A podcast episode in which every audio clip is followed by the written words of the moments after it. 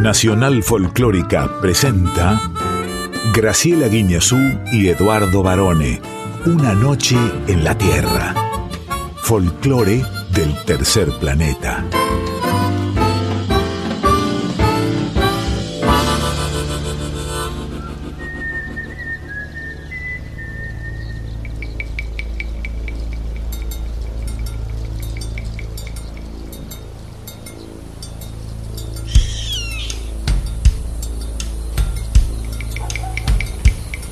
Ya es medianoche. Y el aire vibra con los sonidos de un planeta que respira música. Y así comienza nuestro viaje. Sol de los arenales. Regada en sangre de un bravo saihueque. Grito que está volviendo en su desbocado otro pehuenche. El cielo la honda noche se oye del viento la serenata.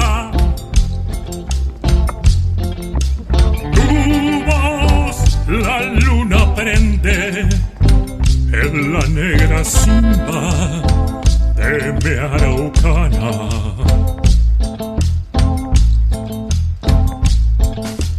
Aguas que van, quieren volver. Aguas que van, quieren volver. Y arriba del campo prendido, Neuquén, Quimei,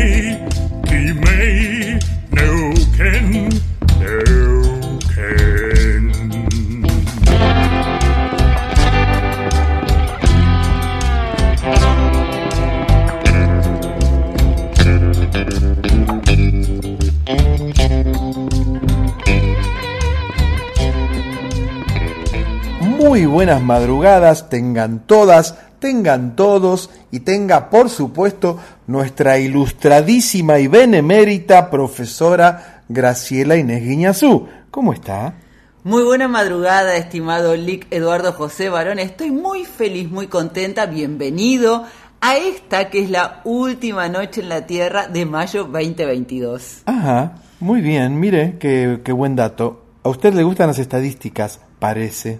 Me gustan las estadísticas y como nunca sé en qué día vivo, al menos gracias a este viaje que hacemos por el folclore de todo el tercer planeta, sé que hoy es el último día de mayo. ¿Usted cree en los multiuniversos, en el multiverso? ¿Cree en las dimensiones paralelas? A lo mejor hay otro planeta donde también estamos nosotros haciendo este programa. En radio Seguramente. en radio folclórica. de Pero ¿por qué sería eso? Más allá de cualquier creencia, Sí. porque este viaje es de otro planeta. Por supuesto, y otro universo también. Estamos aquí hasta las 2 de la mañana en Nacional Folclórica FM 98.7. Vamos a recordar. Muy bien.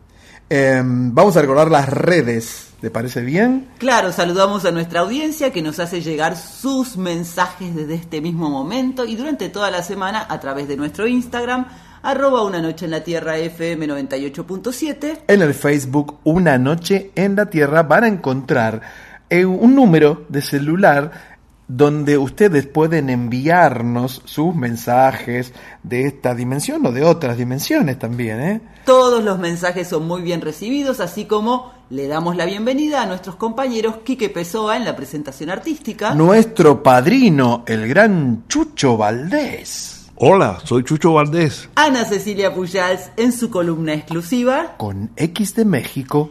En la preguntita A, Uy, Mundi Epifanio, qué personaje Mundi Epifanio. Ya le vamos a contar.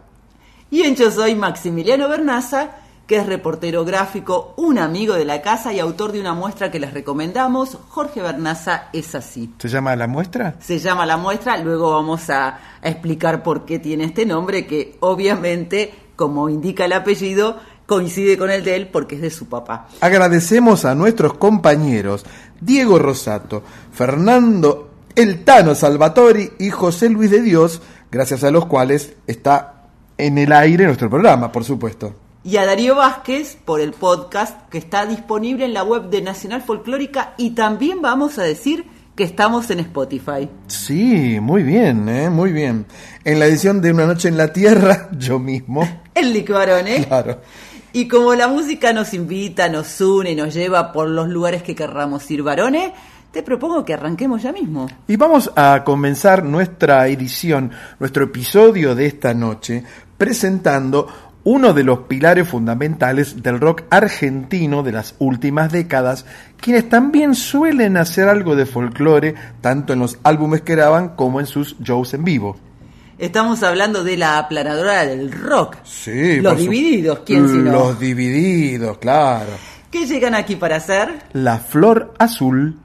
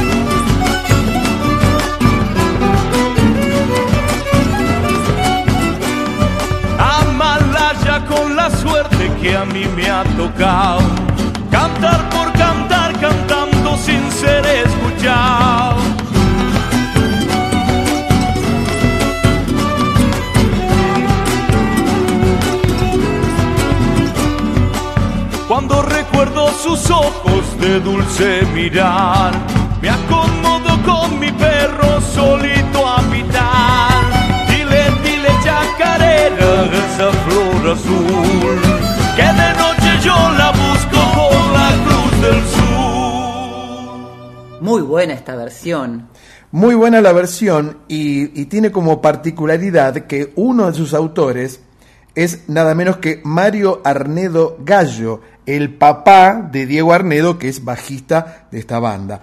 La autoría de La Flor Azul la comparte don Mario con Antonio Rodríguez Villar. Y esta versión está incluida en el álbum Amapola del 66, un disco que salió en el año 2010. Muy esperado fue ese disco, ¿se acuerda? Claro, porque era el, es el octavo álbum de estudio y, y hacía ocho años que no grababan en estudio. La anterior había sido Vengo del placar de otro. Ah, Muy qué- buen disco. Ese qué buen título. Vengo del placar de otro. Tiene mucha imaginación para titular Divididos, que era del año 2002. Y la eh, presentación en vivo. Porque, pe- perdón, perdón. Sí. Porque el tipo abre, la- abre el placar y, se- y ahí encuentra otro tipo. Entonces, ¿usted ¿qué hace acá? No sé, vengo del placar de otro. Me- eh, estuve de paseo por ahí. La presentación en vivo de Amapola del 66 la hicieron con una hélice de un molino que es muy parecida a la que está en la tapa del disco. Y además eh, lo la presentación oficial la hicieron junto a músicos del folclore argentino en el, en el Cerro Pucará de Jujuy, un lugar precioso. me acuerdo, me acuerdo cuando fue la presentación ahí en Jujuy. Sí, señor, claro. y fue un disco que le trajo muchas satisfacciones porque fueron, mira, ganaron eh, los Gardel del 2011, El Oro. Ajá. Mejor álbum grupo de rock, producción del año y álbum del año. Se llevaron todo esa vez gracias a estas interpretaciones preciosas. La Flor Azul es una chacarera muy linda y la interpretan de una manera magistral. Que además vos decías que antes ellos eh, ya no nos tienen acostumbrados a esto, hay que recordar la tremenda palabra que usa Barón y nos gusta mucho. Sí. eh, reinterpretación del arriero de Atahualpa. Por supuesto, yo quiero recordar que los divididos, como usted bien dijo, conocidos como la aplanadora del rock, nacieron al separarse Sumo, aquella tremenda banda de Luca Prodan, pero al principio se llamaban Divididos por la Felicidad, que era el título de una de las canciones del último disco de Sumo. Así sacaron el primer álbum, Divididos por la Felicidad. Y después quedó solamente Divididos. Esta es la historia que hay detrás de este trío, un famoso power trío, junto con los que en su momento fueron Papo, Blues, Color Humano, La Renga, grandes tríos del rock argentino. Y siempre le están poniendo color y sabor a la música, como se la pone este gran maestro de- del jazz y los ritmos latinos. Para ello nos vamos a ir a Puerto Rico y a los Estados Unidos, varones. Sí, pero no me señale con el dedo porque sola la dejaré, sino. Así es lo que dice al menos Ray Barreto, sola te dejaré.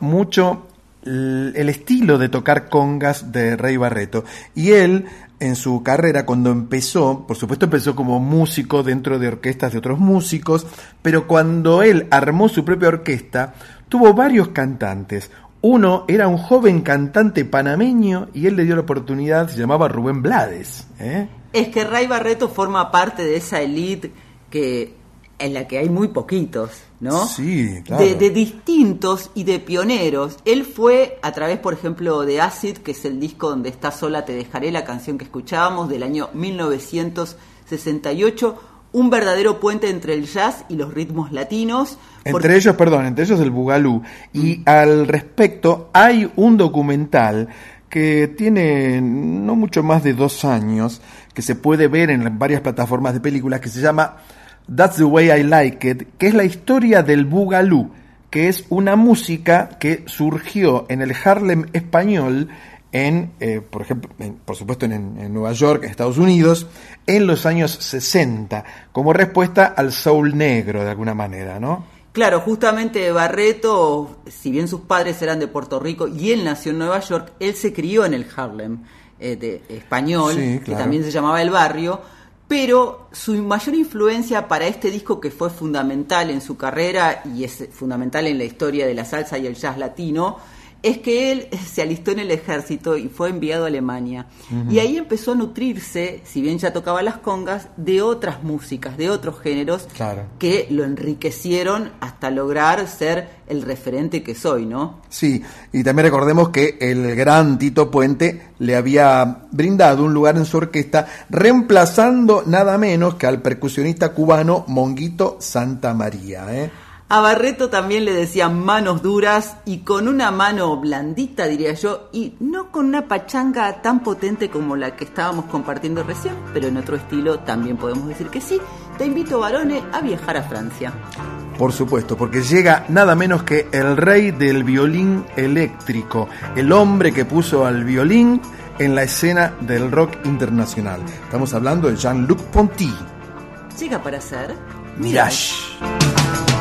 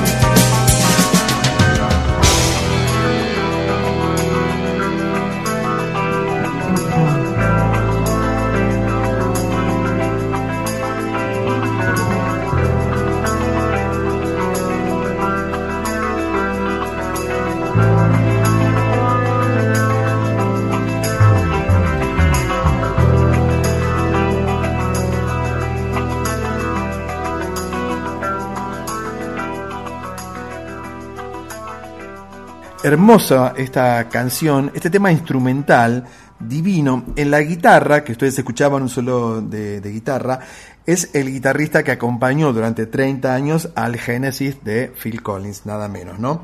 Eh, grandes músicos en esta en esta muestra, pequeña muestra que ofrecimos a Luc Ponty, que tiene una carrera espectacular, ¿no, profesora? Es un virtuoso, eso lo demuestra en cada interpretación, violinista, compositor, y como vos decías, su mayor responsabilidad o, o lo que lo distingue es que ha entrado en la historia del rock porque le encontró un lugar preciso al violín, cuando a priori uno puede pensar que el violín y el rock no están tan amigos, no son tan amigos como sí de otros géneros, ¿no? Por ejemplo, el blues, Sí. el jazz o el, o el folk. Bueno, pero por ejemplo, bueno, en el blues hubo un famoso violinista negro que se llamó Papa John Creech, que eh, publicó tres álbumes con violín y banda de blues. Pero al mismo tiempo, en el rock sinfónico de fines de los 60, hubo una banda inglesa, Carpet Air, que tenía un gran violinista que se llamó Eddie Jobson. Eran muy poquitos los violinistas y eran muy buscados, ¿no? Para tocar. Ponti lo que sucede es que entró por la puerta súper grande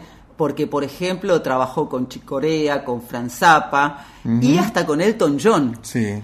Eso hizo que su música fuera trascendiendo las fronteras como debe ser y que la forma de tocar también le abriera a otros espacios que por ahí antes estaban vedados para los violinistas. Y hablando de Chick Corea, recuerdo un famoso pianista de jazz que yo conocí con una dentadura perfecta. Le decían Chick Corega. ¿Eh? y yo que pensaba que hoy íbamos a librarnos de ciertos chistes y que era demasiado temprano todavía, pero ¿sabes qué te voy a decir? ¿Qué me dice, profe? Dígame algo lindo. Ziriguidum, ¿Cómo? ziriguidum. Siriguidún, como dice Elsa Suárez junto a Monsueto Meneses. Vamos a Brasil.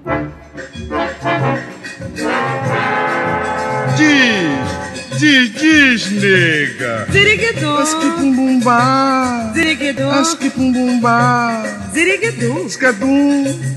ziriguidum, Ascadum. ziriguidum, Ascadum. dum, dum, dum, dá. Um bundim. Ziriguidum, Banda, banda, banda. ziriguidum, Asquipumbumba. cunju, cunju, Pisca, pisca, pisca, pisca, pisca, pisca, pisca. bimba. Diz, nega. Vocês querem saber o que é ziriguidum? Ziriguidum é coisa assim que só se faz com pandeiro e tamborim. Diz. Ziriguidum, Asquipumbumba. dunugudum, cutucundum, ziriguidum. Capum. Zin, zin, zin, ziriquitum. Banda banda. Ziriquitum. Ziriquitum. Tum, tum, tum, ziriquitum. Disney. Ziriquitum. Bumbá. Ziriquitum. Banda banda banda. Du, du, não sei se ele vem de cima ou vem de baixo, vem de lá ou vem de cá. Ele chega assim, assim, e me pega assim, assim. Pode me assim, assim, assim, assim. Gostou, né? Piroca. Ziriguidum. Bumbumba. Ziriguidum. Esquitum. Ziriguidum. Esquitum.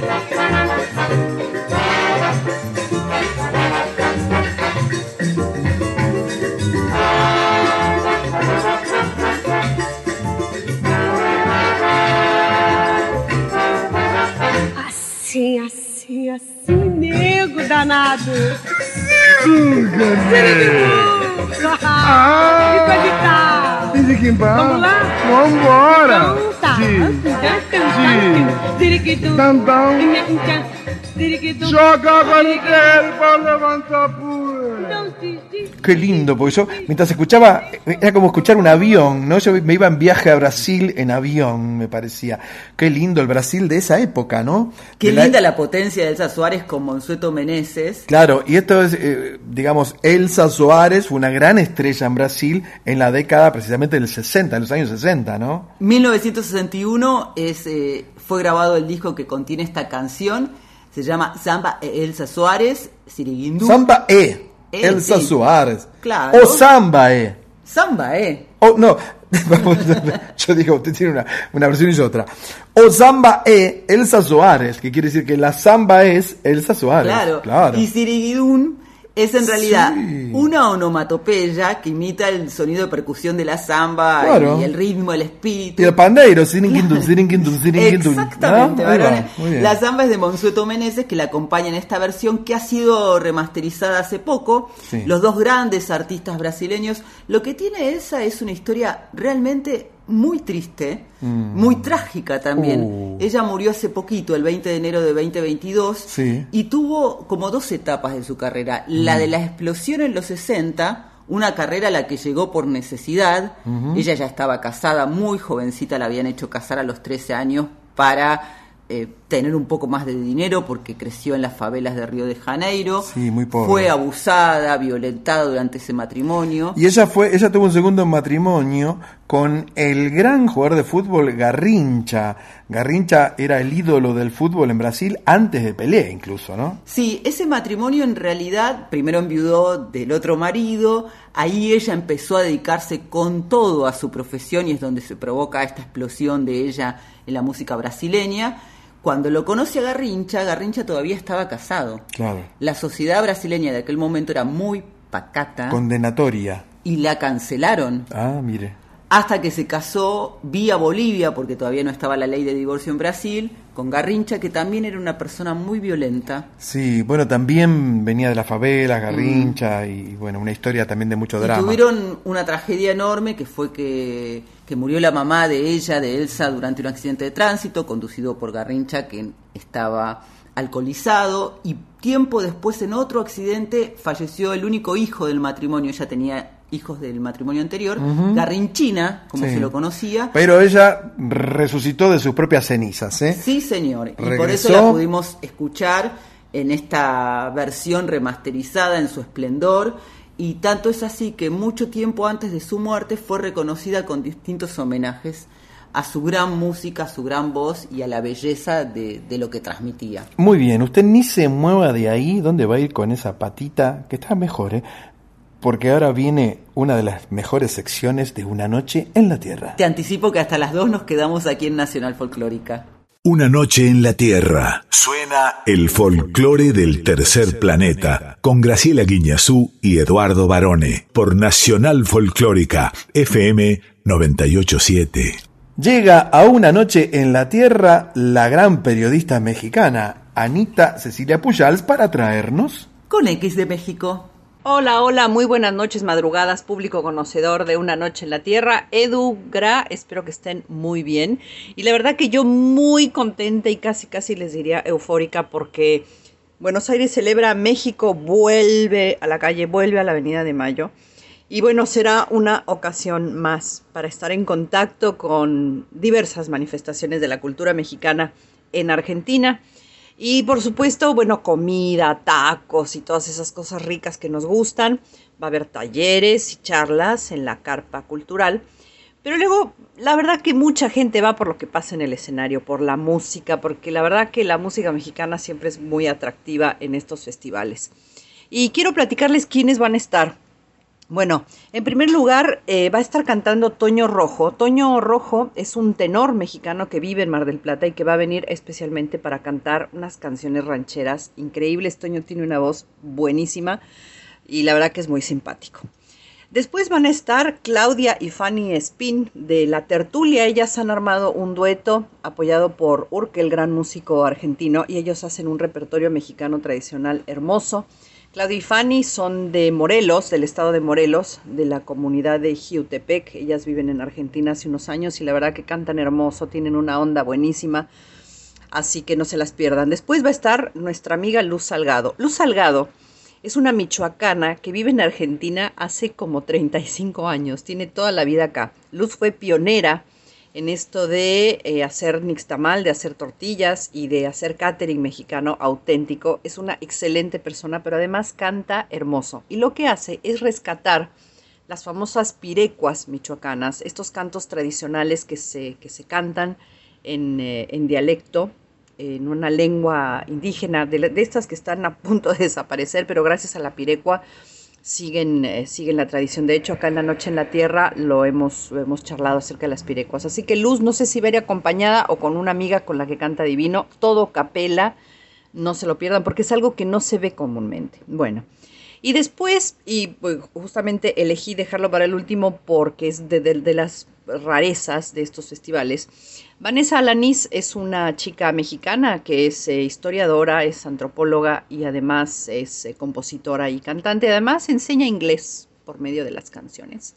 Vanessa Alanis, que tiene esta agrupación que se llama Canta y no llores, sí como el cielito lindo, y que va a abordar temas para niños. Eh, em, Vanessa se dedica a los niños, a la música para niños, ha rescatado mucha música de Latinoamérica está por sacar algún disco con temas de Marilena Walsh y de Cricri, que es nuestra nave insignia de la música infantil mexicana.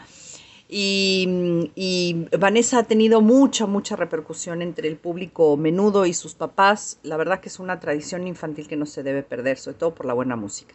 Así que yo los voy a dejar con Vanessa Lanis y Canta y No Llores con una canción que es como, es como su nave insignia, ¿no? Se llama En un bote de vela, que es una composición de Julio Jaramillo y de Daniel Santos, por lo cual es así guapachosa, es rica. Así que los dejamos con esto, no se lo pierdan, domingo 5 de junio de 11 a 18 en Avenida de Mayo, no se lo pierdan, Buenos Aires celebra México y bueno, qué lindo volver a las calles y qué lindo volver a celebrar. Les mando un abrazo y será hasta la próxima.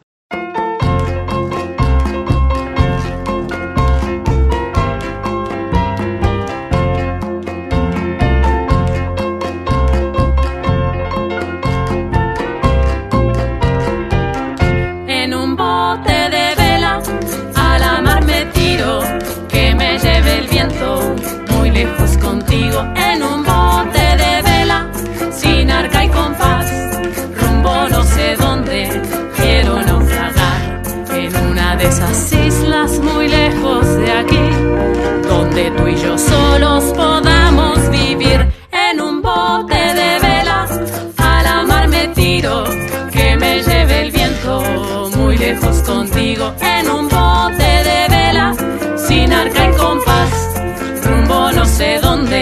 quiero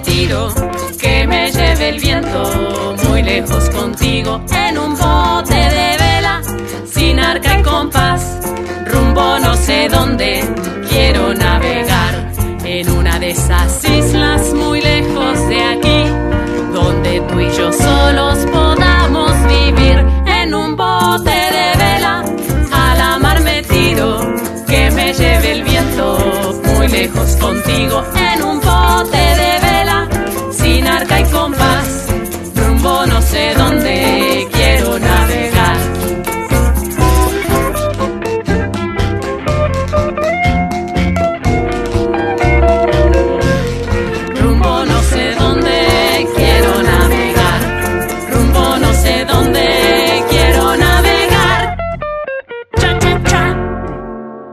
eufórica que está Anita, porque bueno, sabe que vuelve el Buenos Aires celebra México, ¿eh?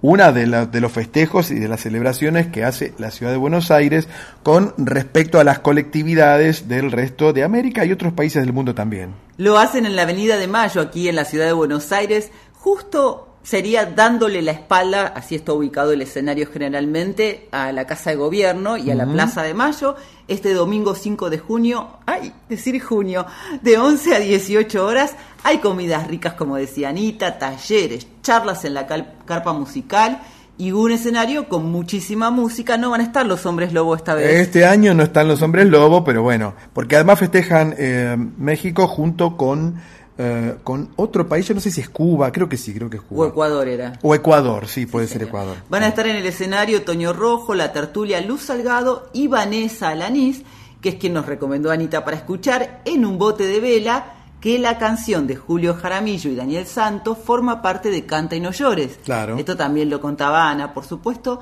que es un espectáculo derivado de un proyecto, es muy interesante leer la historia de investigación llamado Cuentos y Canciones Mexicanas y Argentinas para la Infancia Universal. Muy y bien. está centrado sobre todo en dos grandes artistas, el mexicano Francisco Gabilondo Soler, que conocemos como Cricri, y nuestra querida María Elena Walsh. Muy bien. Y yo, como soy una persona melancólica, tengo recuerdos. Recuerdos de Ipacaraí. En una versión que es totalmente diferente, es fabulosa. Nos vamos a ir a Israel para Helio a escuchar a este dúo que se las trae conformado por Maya Belsitman y Matan Efra. Muy bien. Haciendo recuerdos de Ipacaraí.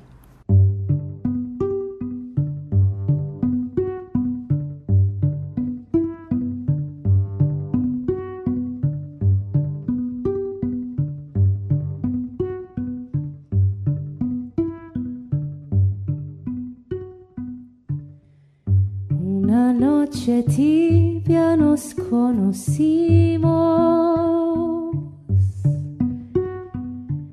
junto al agua azul de Pacaraí. Tú cantabas triste por el camino.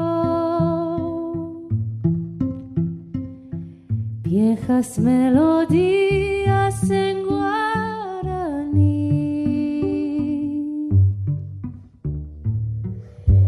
con el embrujo de tus canciones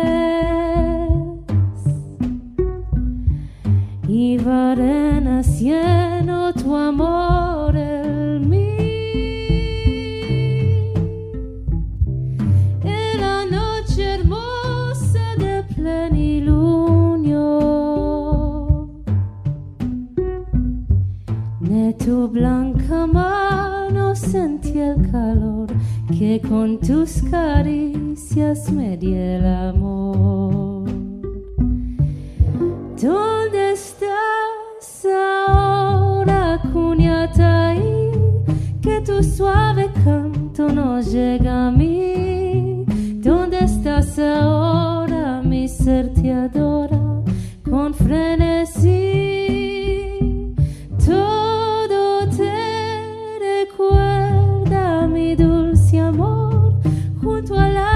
Azul. Todo te recuerda, mi amor te llama, Cuñataí.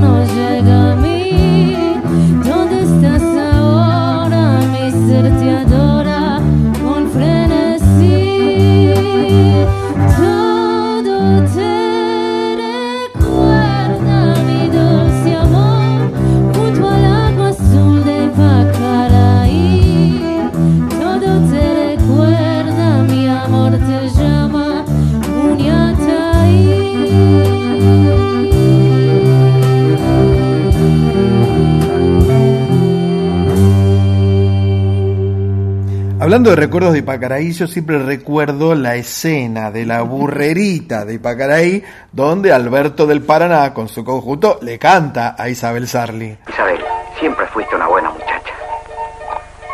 Ahora cantaré para vos. Gracias, Luis. Sabía que ibas a recordar eso.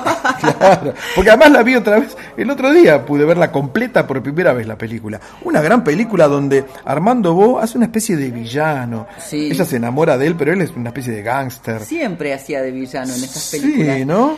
Eh, la, la canción Recuerdos de Ipacaraí, que, bueno, como decías vos, está en esta peli de Isabel Sarli y Armando Bo, es muy versionada esta canción que fue compuesta por una- un paraguayo y una argentina. Dice la historia que en realidad Demetrio Ortiz, el músico paraguayo, la había escrito en su país, pero en 1948 estando en Córdoba, le terminó de hacer los acordes recordando un viejo amor. Mm, no sería Isabel, ¿no? Y en 1950 conoce a Zulema de Mirquín, que es una poetisa argentina, y le propone escribir la letra. La canción fue grabada por muchísimos artistas de todo el mundo. No recuerdo, solamente- sí, recuerdo por ejemplo Mercedes Sosa, Caetano Mm. Veloso, Drexler, Jorge Drexler que sacó un disco muy bueno hace poquitos días, Ramona Galarza, Los Panchos, sí, claro. Sí, y además, como decías vos, Luis Alberto del Paraná. Y Jorge Cafrune también grabó una versión. Jorge de esto. Cafrunes, sí señor. Maya y Matan, que son pareja en la música y en la vida real, se formaron como dúo en el año 2012 y ellos, eh, sobre todo eh, ella, fue becada por el Fondo de Cultura América Israel, por eso es que está interesada en, la- en interpretar canciones de habla hispana. Tanto es así, ella- ellos estuvieron aquí en, en Argentina tocando y eh, hicieron una versión muy linda de Yo quiero ofrecer mi corazón de Fito Páez. Bueno, la, versión que ellos hicieron, perdón, Mm. con, con Recuerdos de Ipacaraí es espectacular, es sinceramente. espectacular. Ellos estuvieron en Argentina en el 2015 en el CCK y en el 2017 en la Usina del Arte. Ella, por supuesto, le aporta la voz y el violonchelo y matan la batería. La percusión. ¿Y sabe dónde estuvieron? En allí donde tú sabes. Nos vamos a ir a- ahora a la isla de la fantasía en Chile. Sí, vamos a presentar un estilo bolerístico muy típico de Chile. ¿eh? Eh, yo recuerdo particularmente una época en los años 60, Lucho Gatica, ¿no? Y otra gente que hacían esta especie de bolero mezclado con algo de cueca chilena, ¿no? Ellos le dicen la cueca porteña porque tiene como otro registro y vamos a escuchar allí donde tú sabes por cinco de los integrantes de esta agrupación musical cultural que se llama La Isla de la Fantasía. Estamos hablando de Juanín Navarro, Felipe Uenunir, Jorge Lobos, Dante Escorza y Elías Zamora. Mire usted.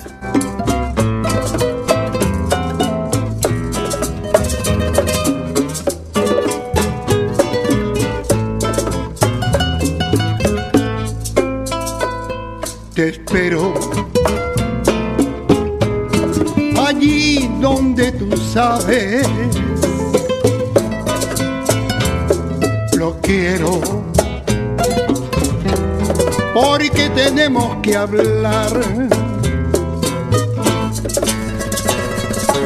Oye, concédeme un ratito y nada más que bien vale la pena si ha de ser para querernos más.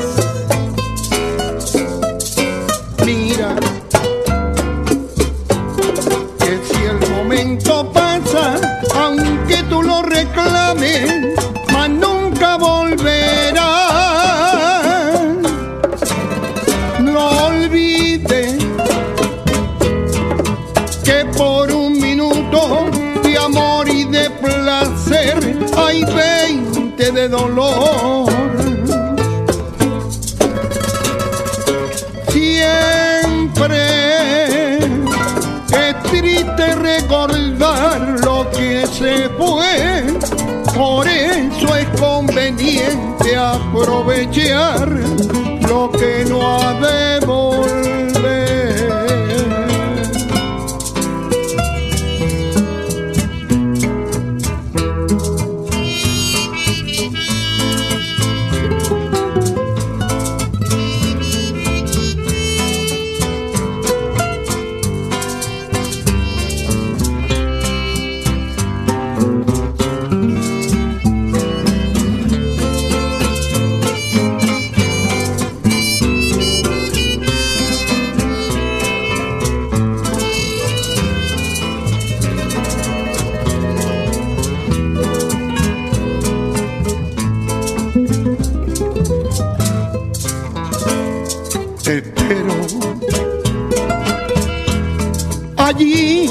donde tú sabes. Lo quiero. Porque tenemos que hablar. Oye, concédeme un ratito y nada más. Que bien vale la pena si ha de ser para querernos más. Mira, que si el momento pasa, aunque tú lo reclames, mas nunca volverá. No olvides que por un minuto de amor y de placer hay veinte de dolor. Siempre es triste recordar lo que se fue, por eso es conveniente aprovechar lo que no ha de volver.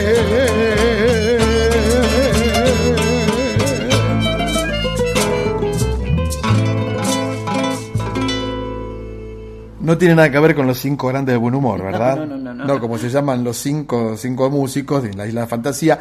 ¿Usted veía la Isla de Fantasía? Sí, Esa serie, ¿se acuerda? claro, y con, podés- con Tatú.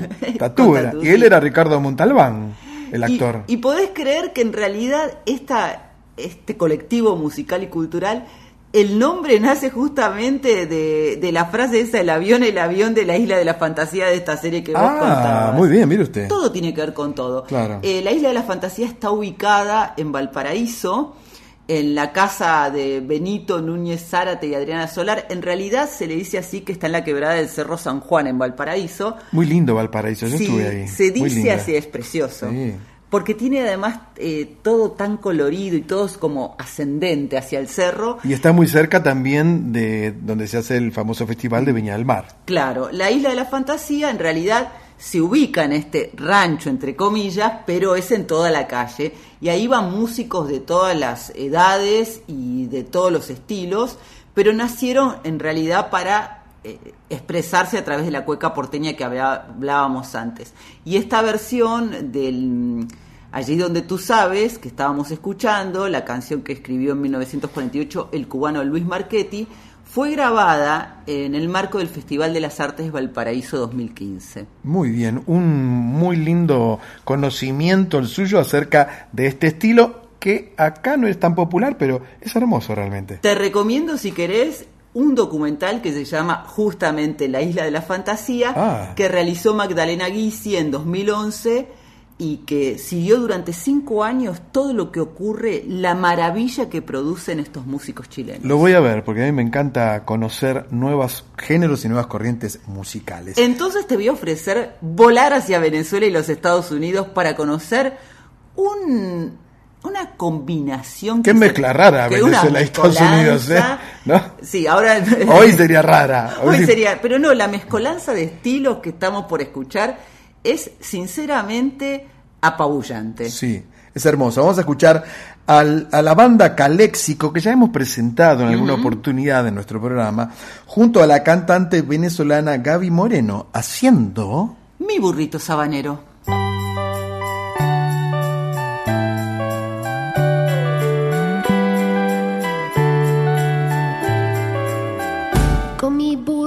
Burrito sabanero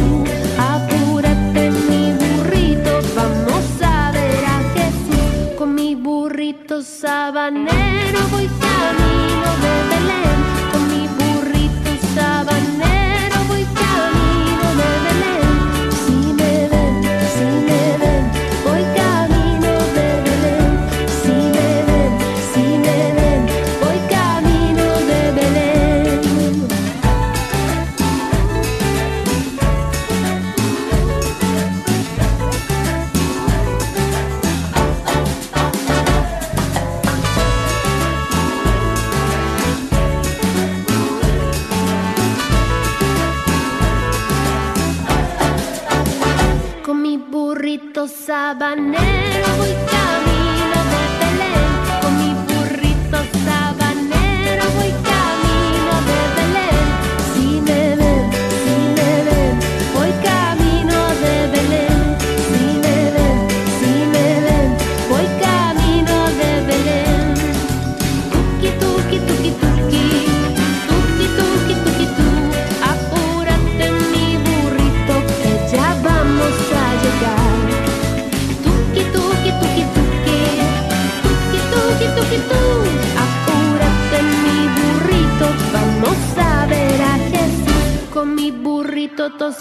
I'm an animal.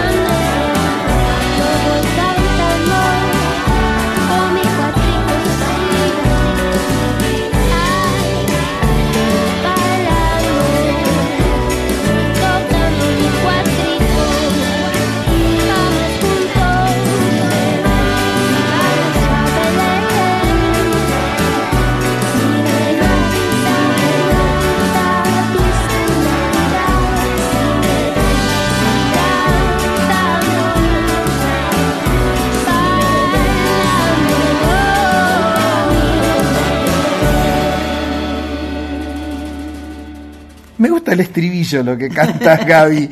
Es muy lindo, muy simpático. Y, esta canción, en realidad, es un villancico popular del músico, compositor, cantante, productor y arreglista venezolano Hugo César Blanco Manso. Y los caléxicos, bueno, usted sabe bastante de los caléxicos, ¿no? Y aprendí gracias a vos, varones, y y a Una Noche en la Tierra también. Es un colectivo musical de indie folk, indie rock, country y música americana. Nacieron en Arizona, pero se expandieron. Claro. Caléxico en realidad une dos eh, palabras o dos ciudades, si quiere, California y México, ¿sí? y con ese espíritu es que hacen su música también. Sí, por supuesto.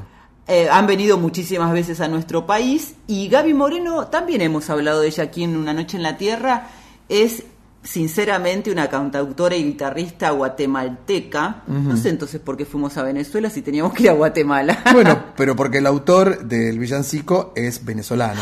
Fuimos a tres lugares, entonces, bueno, eh, es extraordinaria la voz que tiene Gaby y la forma de, de, de cantar. Hermosa. Eh, ella también lo suele hacer en inglés, francés y portugués y sus géneros musicales, lo que a ella le gusta hacer, va por muchísimos lados. ¿Tanto es así? Sí, lo raro, eh, casualmente creo que estoy a decir esto, lo raro es que Gaby Moreno, cuyo nombre en real es María Gabriela Moreno Bonilla, salió a la luz gracias a un dueto con Ricardo Arjona, nada menos. Grabaron en 2011 ella, eh, Fuiste tú, una Yo no canción muy bonita. Pues fueron ellos dos. Después grabó con Andrea Bocelli. Claro.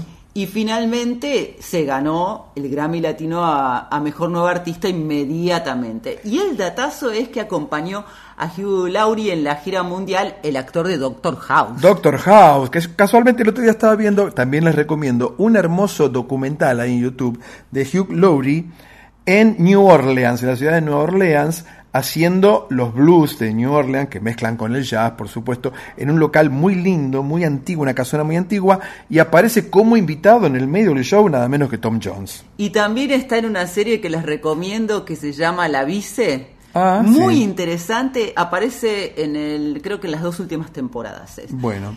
¿Quién aparece en todos lados? Porque Sí. siempre está presente con su ritmo. Uh, ese sí que tenía ritmo, ¿eh? Es nada menos que el gran chaqueño de la guitarra del jazz, Oscar Alemán, que llega para traernos... Tengo ritmo.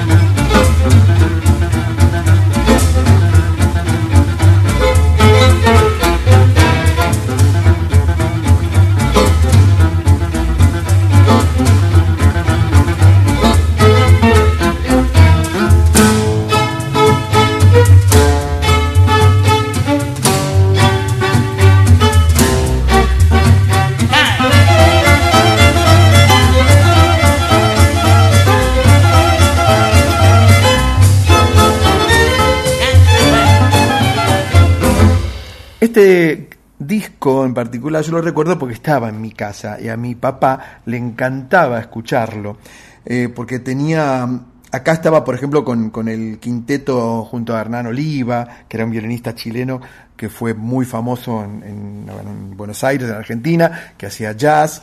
Y bueno, y mi viejo contaba siempre que iban a ver, iban a los bailes, porque había típica y jazz. La típica para bailar era Darienzo, pero antes lo ponían a Oscar Alemán, como número bailable. Claro, cuando eh, Oscar Alemán aparecía que tocaba la guitarra con los dientes, se la ponía en la espalda y tocaba así, le dejaba el escenario al pobre Darienzo como diciéndole, arreglátelas, hermano, y se iba Oscar Alemán, ¿no? Es que él siempre tuvo desde muy chico como un gracejo propio. Sí. Y vos fijate que la historia, antes hablábamos la de Elsa en Brasil, la de Oscar fue, no fue diferente, porque su papá decidió venir de Chaco con toda la familia a probar suerte a Buenos Aires, era artista también, Jorge Alemán Moreira. Sí. No le fue bien, pero el pequeño Oscar actuaba. Claro en, que sí. en los espectáculos del papá zapateaba, eh, malambo, hacía acrobacias. Pero cuando no, definitivamente no les alcanzaba para comer, el padre decide emigrar a Brasil, la mamá se queda acá Uh -huh. y termina como en una tragedia familiar muy importante. Sí. O sea, la madre muere, el papá enloqueció y se suicidó, los hermanos se separaron y Oscar quedó solo Uh -huh. en las calles de Brasil y así empezó a aprender a tocar, tocar el cavaquinho y otras músicas totalmente autodidacta. Vino a Buenos Aires, lo contrató la compañía de Pablo Palitos haciendo esto, empezó a hacer lo que vos contabas antes. Después fue a Europa y ahí su vida cambió completamente. Claro, porque allá conoció a, al gran trompetista Louis Armstrong y a la banda, la orquesta de Duke Ellington. Pero parece que él tuvo ahí un amorío con una mujer que no tenía ni siquiera que mirarla, que parece que era en ese momento la pareja de Duke Ellington. Nada menos. Y entonces ahí, bueno, Oscarcito le dijeron chao, hasta luego. Como les vamos a decir nosotros, porque no se vayan, hasta luego es, seguimos acá. Hasta las 12 en la folclórica. Obvio.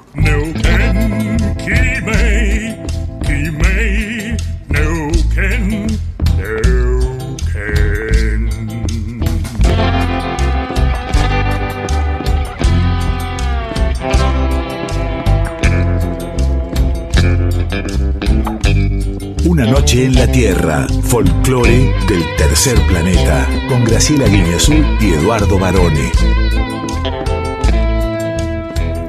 Profesora, llega Yo Soy, una de las secciones más interesantes que presenta este programa. ¿Por qué? Porque le damos oportunidad a todos aquellos artistas de todo nuestro país y a veces nos damos gustazos personales, siempre es un gusto esta sección, Claro. pero hoy mi corazoncito está con Maxi Bernaza, reportero gráfico, compañero mío de muchos años en la revista Gente, gran fotógrafo, que acaba de inaugurar una muestra muy tierna, muy conmovedora, que se llama Jorge Bernaza, es así, y nos lo va a contar él. ¿Cómo no? Hola Graciela, hola Eduardo, ¿cómo andan? Soy Maximiliano Bernaza, reportero gráfico. Les quería contar que actualmente estoy exponiendo en el espacio de Arteamia, en Pasteur 633, una muestra sobre mm, una muestra fotográfica llamada Jorge Bernaza es así, que es un trabajo sobre la tercera edad a través de mi papá. Mi papá Jorge es odontólogo, tiene 90 años y bueno, hace mucho que quería hacer algo con él, pero bueno, no encontraba no encontraba el momento y más que por el trabajo, estar mucho, viajar mucho por el trabajo y, no vivir tan, tan cerca también me fue como pospo- posponiendo esto, pero, pero bueno, se coincidieron, hará un año que empecé a hacer esto, que coincidieron varias cosas. eh, que, y, y empecé a realizar este trabajo sin mucho, sin mucho saber eh, con, con qué fin hacerlo, pero sí con la necesidad, con, con la necesidad que yo tenía, ¿no? Coincidió también que, mm, que mi papá, eh, me mudé a un departamento de mi papá donde él tuvo 50 años el consultorio, un lugar que, que él quiere mucho, que tenía, lo tenía armado, así ya mm, obviamente cerrado, y medio ya que se estaba viniendo medio el departamento abajo. Como él también tiene en este lugar un jardín muy lindo donde tiene sus, sus plantas. Él, muchos años hizo bonsai, daba clases en el jardín botánico. Eh, tiene sus peces, tiene un estanque con, con peces como los del jardín japonés. Y bueno, este, este espacio él siempre lo, lo quiere mantener. Entonces, bueno, me vine a vivir yo acá, hicimos el cierre de su, de su consultorio, que, que en su momento él se, se, angustió bastante, pero bueno, hablándolo, este, le di, lo hablamos y, y, nos dimos cuenta que, que, generalmente esas cosas se hacen cuando ya la, la, persona no está, ¿no? Y en este caso él, él podía hacer su cierre, cerrar su ciclo, y que dejó de la, trabajar por cuestiones de edad, no por, por otra cosa. Así que por, por ese lado la verdad que, que, que, se entendió y bueno, y lo hicimos, lo hicimos bien y nada, y ahora me vine a vivir yo acá con mis hijos y bueno, él viene, viene, viene seguido y, y bueno, está con sus plantas y su, se pone en el jardín. Y bueno, este, gracias a este trabajo también como que logré revincularme, no por una cuestión que estemos peleados, sino por lo que contaba antes, ¿no?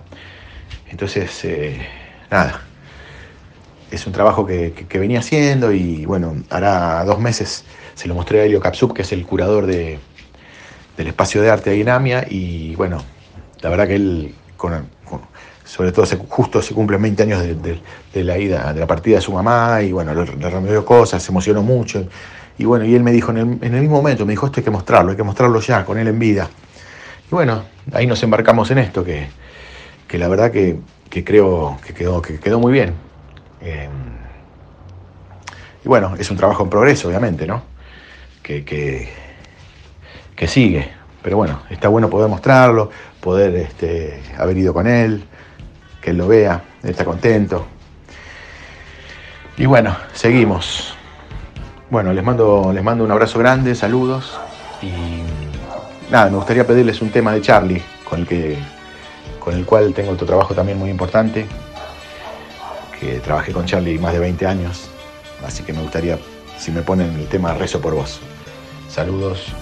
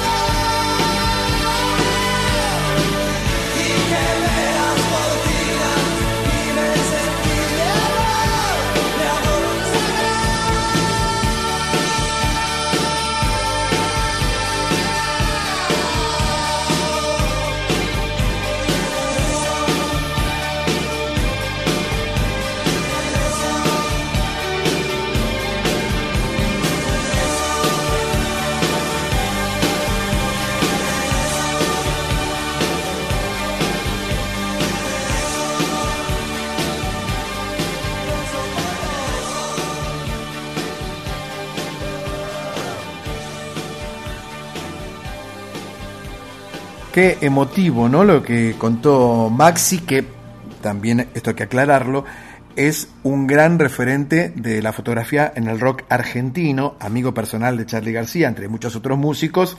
Y cada vez que él hace una muestra es recomendable ir a verla porque sus fotografías son excelentes. Sí, a mí me emociona mucho, por supuesto a Maxi lo conozco como contaba antes de hace tanto tiempo. La muestra de Charlie es un clásico, es excelente, por eso también eligió Rezo por vos, la canción que Charlie García compuso con Luis Alberto Spinetta y que Charlie incluyó en parte de la religión de 1987. Así es. Pero volviendo a Maxi está con Jorge Bernaces así, que es la historia a través de su lente de su papá de este último tiempo. De Jorge el papá, claro. De Jorge el papá, eh, en el espacio de arte AMIA, Pasteur 633. 6.33 sí, sí. hasta el 17 de junio, de lunes a jueves de 10 a 19 y viernes de 10 a 16. Así que los invitamos a todas y a todos para ir a ver esta super muestra. ¿eh? Y a mí lo que me parece para destacar, que es una muestra, como dijo Maxi, sobre la tercera edad. Él lo hace a través de la, de la vida de su papá actualmente, 90 años, jubilado, odontólogo, que nunca eh, dejó de hacer cosas pero a través de ello en realidad está contando otra cosa. Y es increíble cómo la memoria nos lleva también tantas veces a, recuperar aquello que se creía perdido. Maxi además es jefe del Departamento de Fotografía de la Cámara de Diputados de la Nación. Uno de los, vos decías, de Charlie también de los favoritos de Diego Maradona e hizo una muestra muy interesante sobre el barrio de Once hace unos años. Sí, y acerca de Rezo por Vos, esta canción que, como usted dijo, aparecía en el disco de Charlie García, parte de la región, recordemos que Rezo por Vos iba a integrar el único álbum que iban a grabar juntos, Charlie con Luis Alberto Spinetta, que finalmente quedó trunco. Sí, hubo algo ahí, aunque ellos dos después desmintieron y dijeron que en realidad tenían como una incompatibilidad de, horarios, uno demasiado tempranero, el otro tardero. Sí, eso era verdad. y cuando componen Rezo por Vos, eh, también Spinetta compuso La Pelicana y el Androide y Una Sola Cosa, y García hablando a tu corazón, que luego cada uno hizo lo suyo con sus canciones. Por supuesto. Spinetta fue el que estrenó Rezo por Vos y después fue Charlie. Y lo que decía era que estaba inspirada en Sor Juana Inés de la Cruz, uy, como me gusta esa poeta, em, que leyeron esas frases, esas obras de ella para, para inspirarse, ¿no? Sí. Profesora, es la hora, es la hora de comer algo y yo me haría un sofrito. ¿Sabe lo que es un sofrito usted? Sí, Sí. bueno, vas a ver, ¿no? En realidad ¿Cómo tiene distintas sofrito? interpretaciones, pero básicamente es un combinado de distintos vegetales, Sí. algunos picantitos, Mm. para acompañar distintas comidas. Que se, como que se- el sofrito se hace en una sartén, ¿no? Claro. Con un poquito de aceite. Con un poquito de aceite dependiendo de los vegetales que elijas, porque algunos, viste, que como que se fríen en su propio jugo o grasita. Sofrito también es el título de la canción que vamos a escuchar, autoría de Mongo Santa María con Neil Crick, interpretada ahora por Oscar Lee y Rumblau con la participación de Leider Chapotín. Este no era el del Chavo, el Chapotín. No, es otro chapotín. Es otro. Viajamos entonces a Colombia y a Cuba para escuchar Sofrito.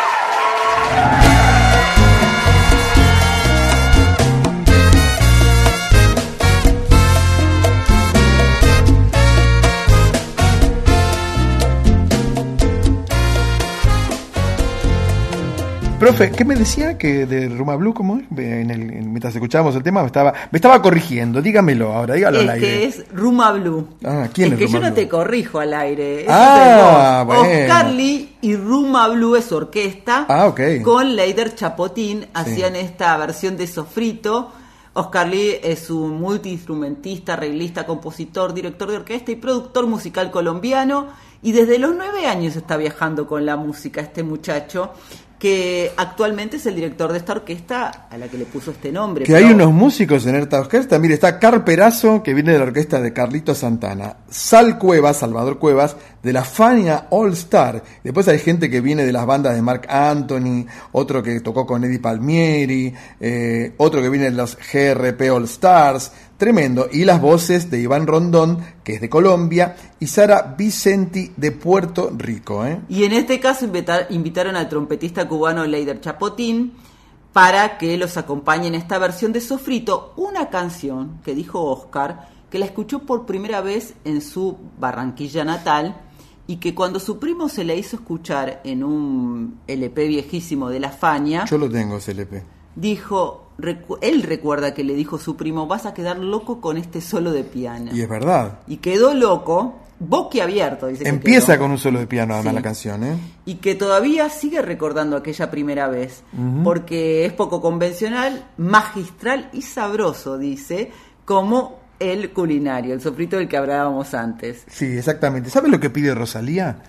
Que no salga la luna. Ay, vamos a escuchar a este fenómeno español que está dando la vuelta al mundo y con varones decíamos, pero ¿qué tendrá la Rosalía? Entonces elegimos esta canción que se llama Que no salga la luna, capítulo 2, boda.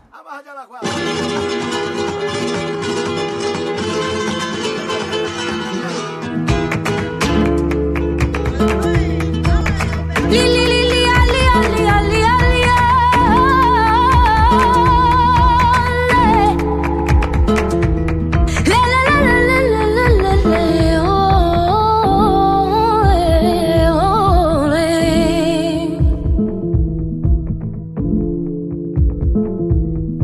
suerte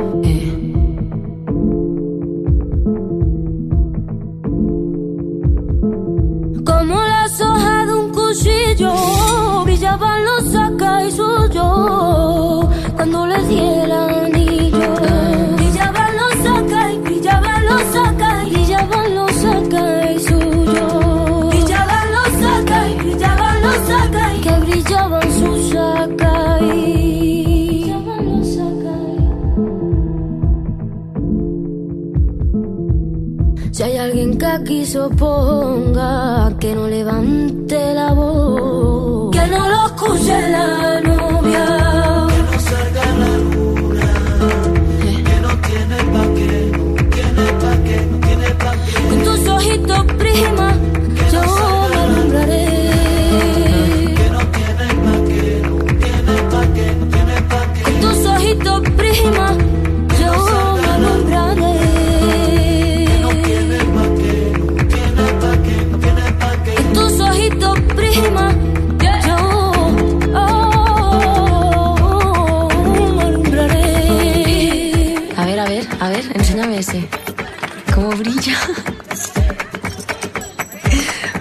Qué guapo.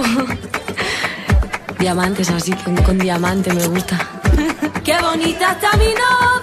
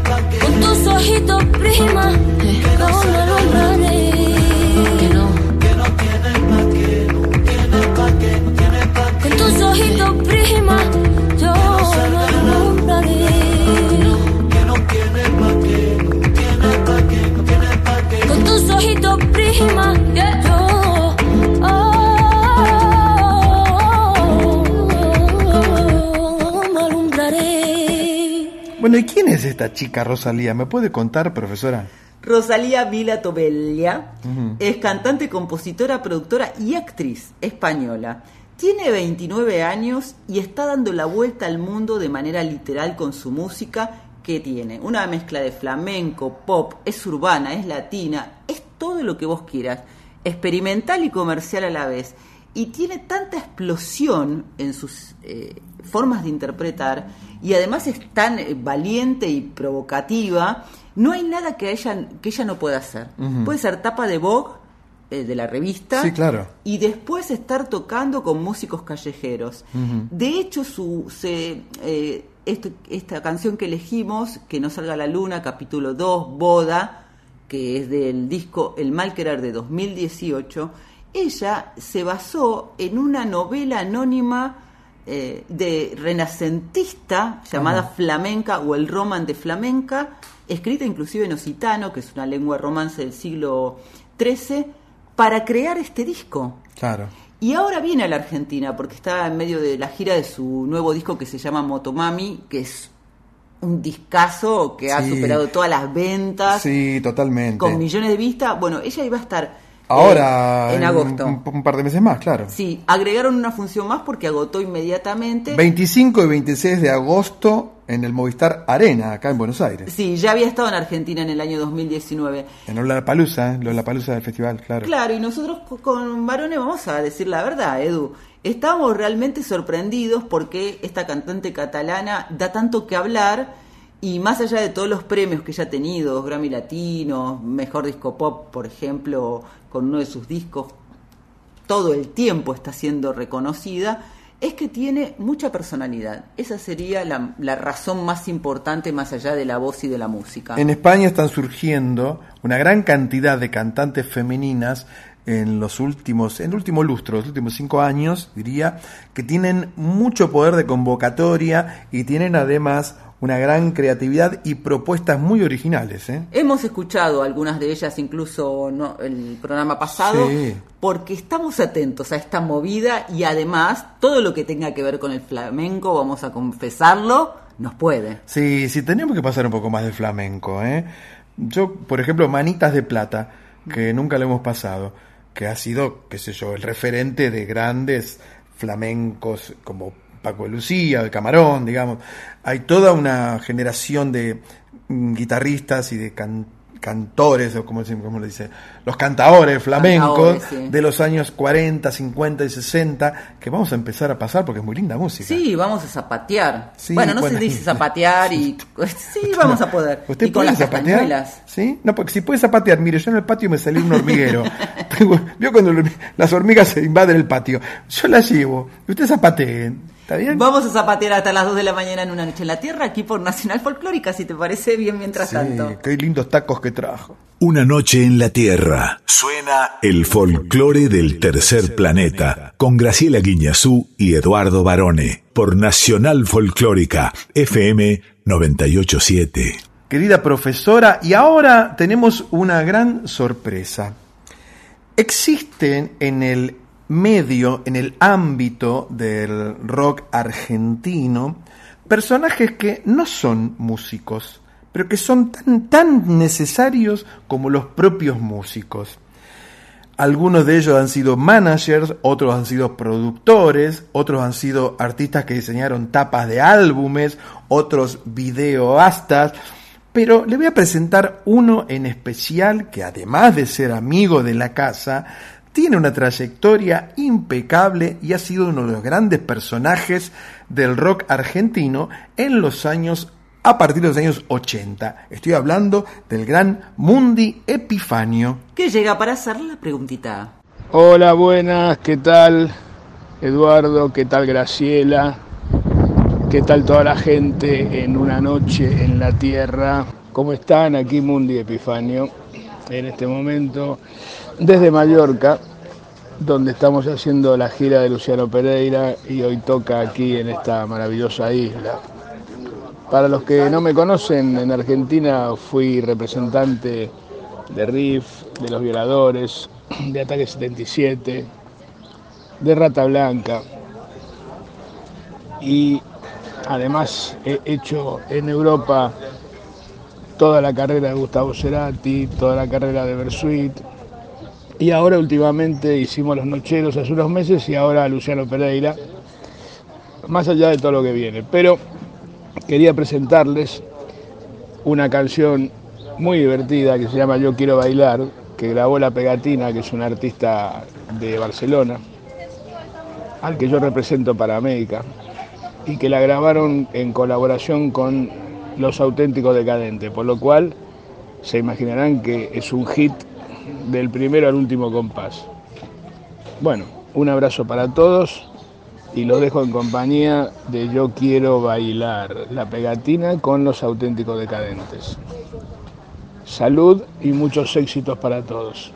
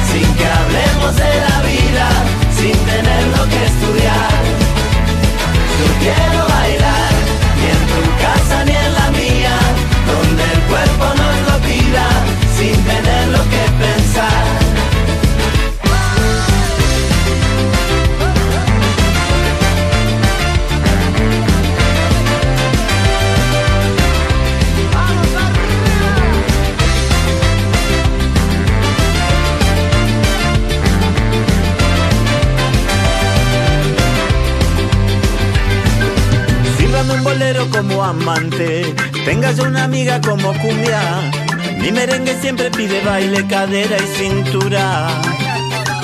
Guaracha en el boliche, la chicha, apunta con el dedo la murga. El tango se aproxima, pero le dispara la rumba. Yo quiero bailar sin que nada me lo impida, sin que hablemos de la vida, sin tener lo que estudiar. Yo quiero bailar, ni en tu casa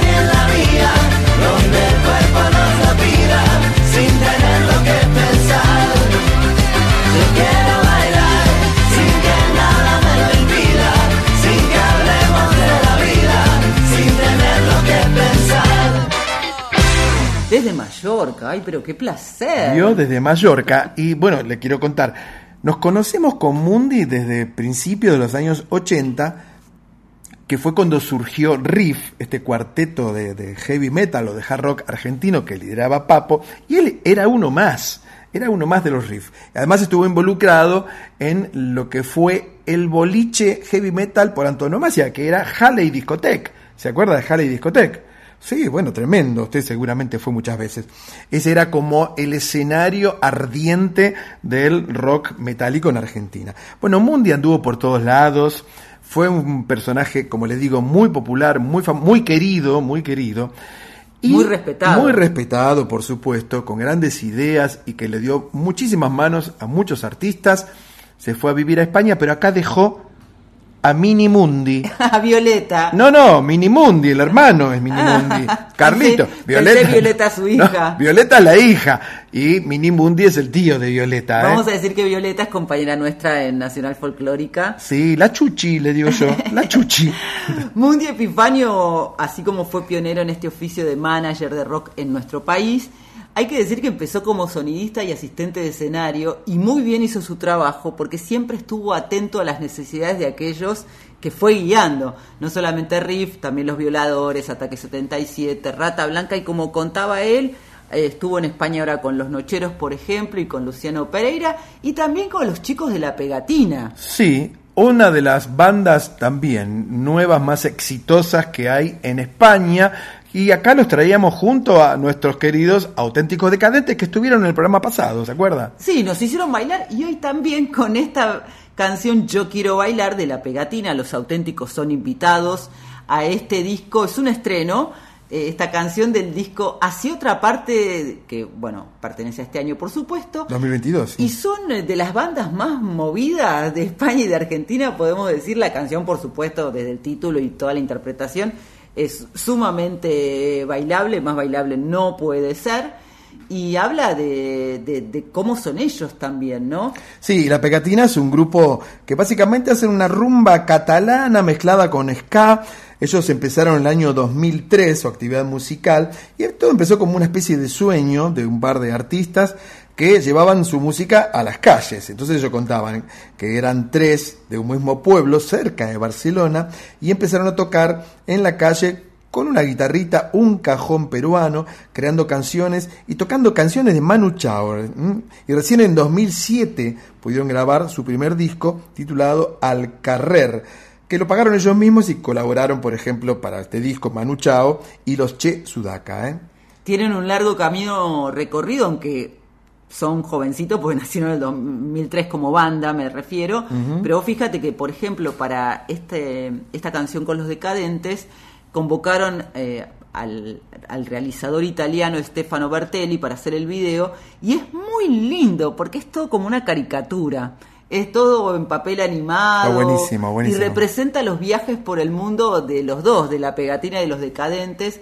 Así que también les recomendamos este video para que lo vean. Y yo quiero dejar un mensaje a Mundi que dice, Mundi querido, volvé, te perdonamos. Volvé. Y si no vamos nosotros, ahora mismo, Mundi, que vamos Sí. a estar cerquita en Italia. Claro, nos vamos a Italia porque aquí llega Massimo Ranieri para hacer a Caja Forte, la caja fuerte.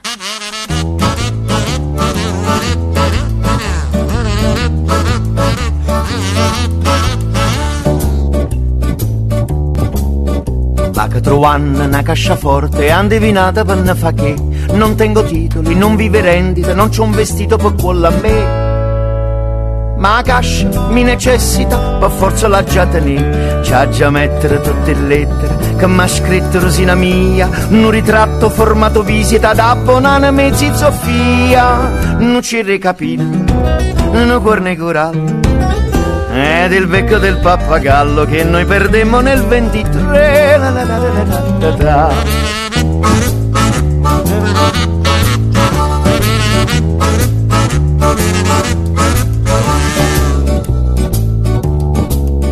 Va che trovano una casciaforte, ma qua casciere ci va a di Certe reliquie, certi cimeli, si tiene fuori per non sparire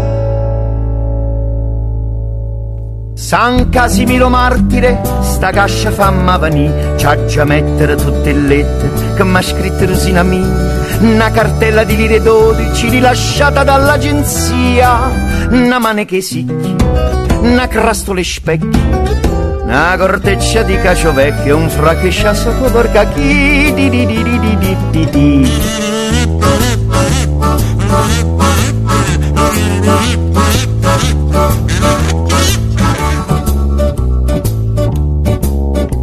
Sono ricordi che in casciaforte solo la dinda te può stipà Quando mi privano del companatico in gottezzite senza sferrà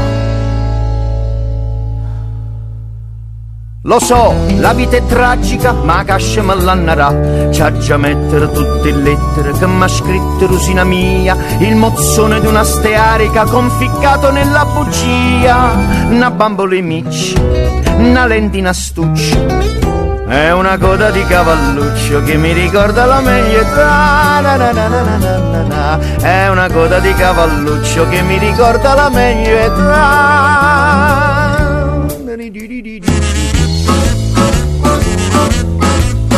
¿Qué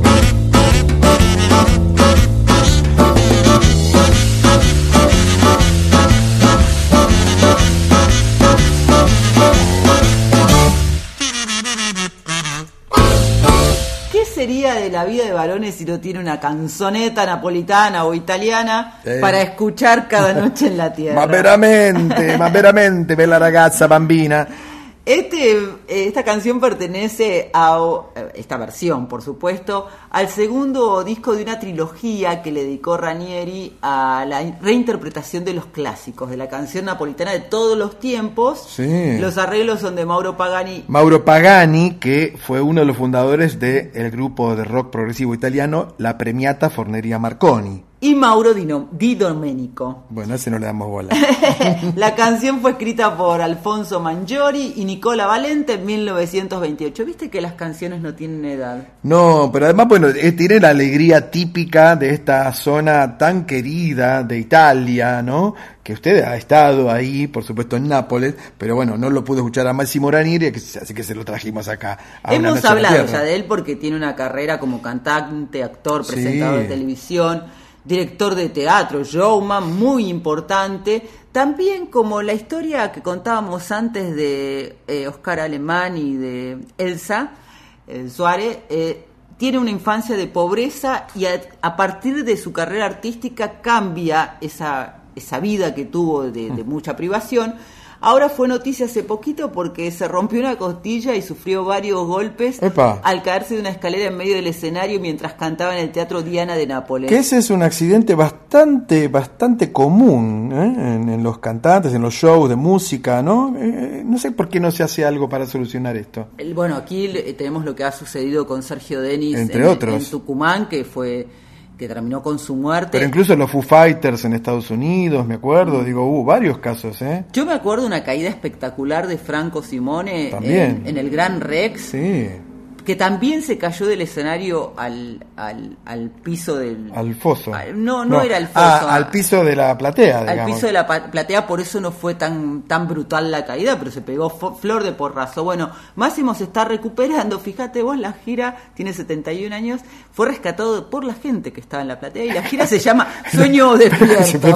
La gente lo, lo levantó, de paso sacaban una selfie con el tipo todo Máximo, magullado. Máximo. Dice, sorridici, Máximo, y sacaban la foto. Y ahora nos vamos a una sección que también nos encanta. Sí, por supuesto, porque aquí llega Luz, Cámara. acción.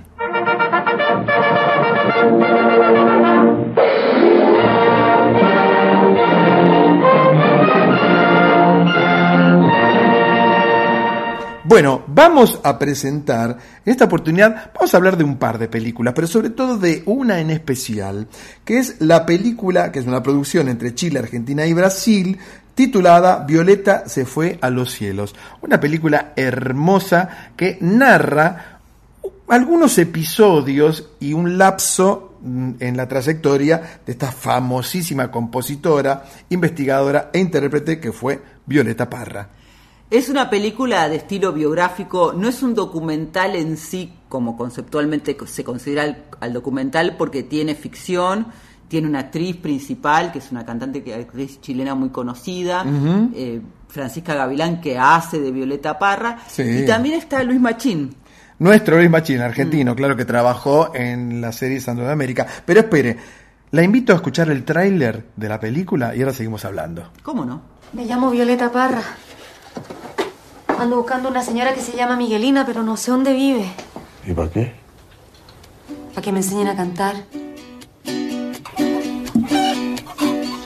Volver a los 17, después de vivir un siglo, es como descifrar signos sin ser Poeta, cantante y autora, tejedora, recopiladora, artista plástica. Aquí le presentaremos a la chilena Violeta Parra. como un Fuertes aplausos. Eso es lo que siento yo en este instante fecundo. Usted llegó a mostrar su trabajo plástico en el Museo del Louvre. ¿Y los críticos y el público de París las valoraron bien? Très bien.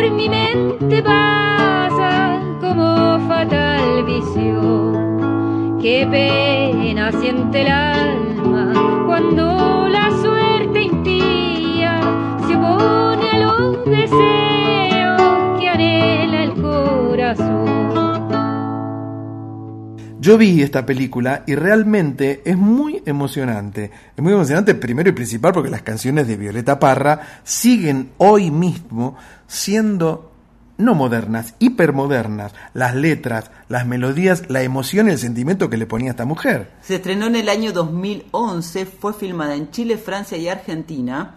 El director es Andrés Wood, que también participa del guion, y el guion original le pertenece al hijo de Violeta, Andrés Ángel Parra, que también Mm, es sí, músico de la llamada Nueva Canción Chilena. No es cronológica, ¿no? No, eso le decía, no, no es cronológica. Tiene escenas realmente muy conmovedoras. Es una película muy recomendable que se puede ver gratis en varias plataformas en internet, por supuesto. Y lo que escuchábamos era uno de los grandes temas de Violeta, Qué pena siente el alma, interpretada precisamente por la actriz Francisca Gavilán, que tiene una voz hermosa, ¿eh? Muy linda voz, ella con esta película se ha consagrado de manera internacional, porque esta película fue propuesta y representó, no ganó, pero Mm. representó a Chile para los premios Oscar como mejor película extranjera y también para los premios Goya. Así es. Francisca le pone la voz a todas las canciones de la película, eso es muy destacable.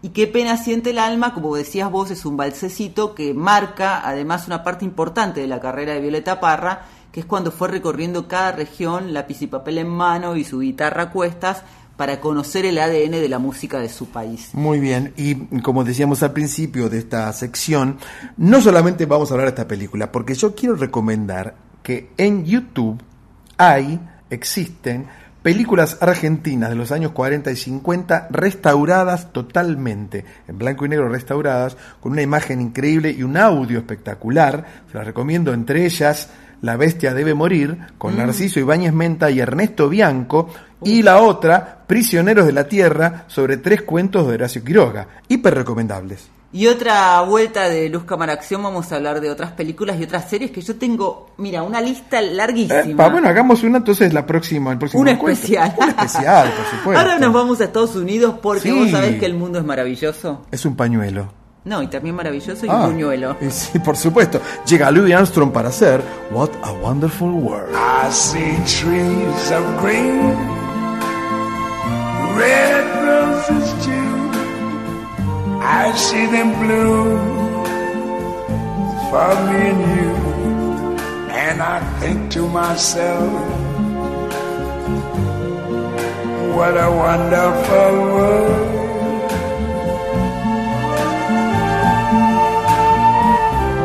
I see skies of blue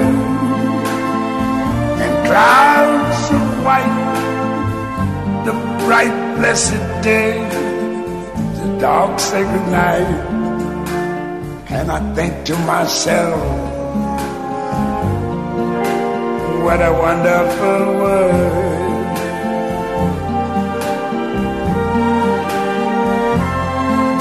The colors of the rainbow, so pretty in the sky, are also on the faces of people going by. I see friends shaking hands, saying, How do you do? They're really saying, I love you. I hear babies cry. I watch them grow. They learn much more than I ever knew. And I think to myself, what a wonderful world. Yes, I think to myself, what a wonderful Hay muchas versiones, pero yo creo que esta, que además fue la primera, Barrió con todas estas. barrió con todas. Sí. Al principio dicen que no le fue tan bien, porque era medio resistida. La canción la escribieron Bob Tyle y George David Weiss en 1960 como un antídoto entre el clima político y racial fuerte de aquella década en Estados Unidos, pero nadie se la quería grabar hasta que aceptó eh, hacerlo Louis en el año en agosto de 1967. Y es una de las canciones más utilizadas en películas de Hollywood. Yo recuerdo, por ejemplo, Buenos Días Vietnam. Sí, hermosa ¿Se acuerda? película. Con Robin Williams, una película muy emocionante. A Brad Pitt parece que le gustó porque está en dos En películas. la de él. película, claro, en 12 monos y en también conoces a Joe Black junto a Anthony Hopkins, sí, por supuesto, ¿no? Y lo más increíble que viste después de los atentados del 11 de septiembre de 2001, cuando cayeron entre otras cosas las Torres Gemelas, eh, la quisieron cancelar Ah, mire usted. porque el mundo no podía ser maravilloso con lo que había Claro. sucedido. Y sin embargo, y te digo esto cortito, Sí. yo considero que si fuera ese el pensamiento, la línea de pensamiento que uno tiene de que el mundo no es maravilloso, te vas mucho más atrás en la historia. Yo vi hace poquito una película que se llama La Promesa, que trata, ya hablaremos más profundamente si querés de eso, pero trata sobre el genocidio armenio. Y justamente yo la terminé de ver y lo primero que pensé, fui a, se me vino a la mente esta canción y decir, qué feo que es el mundo y a la vez qué maravilloso. Por supuesto, siempre miramos la maravilla que tiene el mundo. Y la maravilla que tenemos ahora es que hemos llegado al final de este viaje. ¿Y Pero qué maravilla, cómo maravilla, ¿por qué? Porque hemos disfrutado, varón, Ah, hemos viajado de aquí para allá, obvio. pero nos tenemos que despedir hasta la próxima noche en la Tierra. Y le damos las gracias a quienes, A nuestra querida Ana Cecilia Pujals, con X de México, a Mundi Epifanio que vino a... a la preguntita, ¿eh? y al amigo Maxi Bernaza. En Yo Soy. Agradecemos también a nuestros compañeros. Diego Rosato, Fernando El Tano Salvatori y José Luis de Dios por la puesta en el aire. A Darío Vázquez. El podcast imprescindible que siempre está en la web de Radio Nacional Folclórica. Como así también está en Spotify, varones. Sí, claro que y sí. en la edición de Una Noche en la Tierra, Eu, él. sí, Eu, yo, vos. varones. Sí, varones. Qué bueno. Muchas gracias por acompañarnos a toda nuestra audiencia, a Mm, y los invitamos. Claro, porque seguimos Sí. toda la semana en nuestras redes sociales. Obvio. El Instagram, arroba una noche en la tierra FM 98.7. En Facebook, Una Noche en la Tierra. Nos volvemos a escuchar en junio, varones. Mire, mientras no llegue Julio eh, a cantarnos, eh, te va, me va, me va. No, eso es ¿No? el mes que viene. Ah, ese es otro. Ahora nos volvemos a escuchar el próximo martes, que ya es junio. Aquí por Nacional Folclórica FM 98.7 nos vamos cantando esta versión exclusivísima de Kimei Neuquén. Por Tijuana no responde con Flavio Casanova, que también está disponible en Spotify. ¿eh? Y nosotros, aunque nos vamos, nos quedamos escuchando Nacional Guitarras. Con Ernesto Snager. Varones, que tengas una hermosa semana. Igualmente usted, nos reencontramos en junio. Sol de los arenales, regada en sangre de un bravo saihueque. Grito que está volviendo en su desbocado otro pehuenche.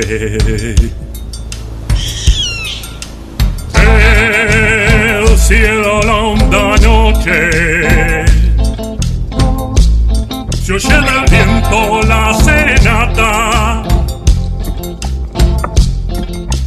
Tu voz la luna prende en la negra simba de mi araucana.